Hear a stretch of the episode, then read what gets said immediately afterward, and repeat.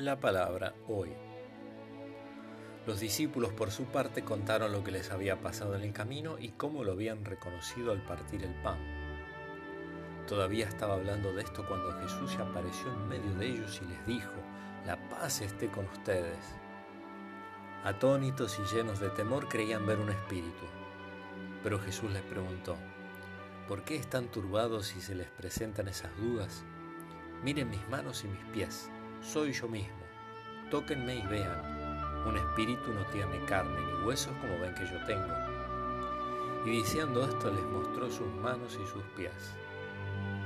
Era tal la alegría y la admiración de los discípulos que se resistían a creer. Pero Jesús les preguntó, ¿tienen aquí algo para comer?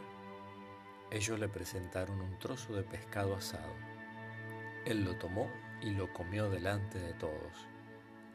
Después les dijo, cuando todavía estaba con ustedes yo les decía, es necesario que se cumpla en mí todo lo escrito en la ley de Moisés, en los profetas y en los salmos. Entonces les abrió la inteligencia para que pudieran comprender las escrituras.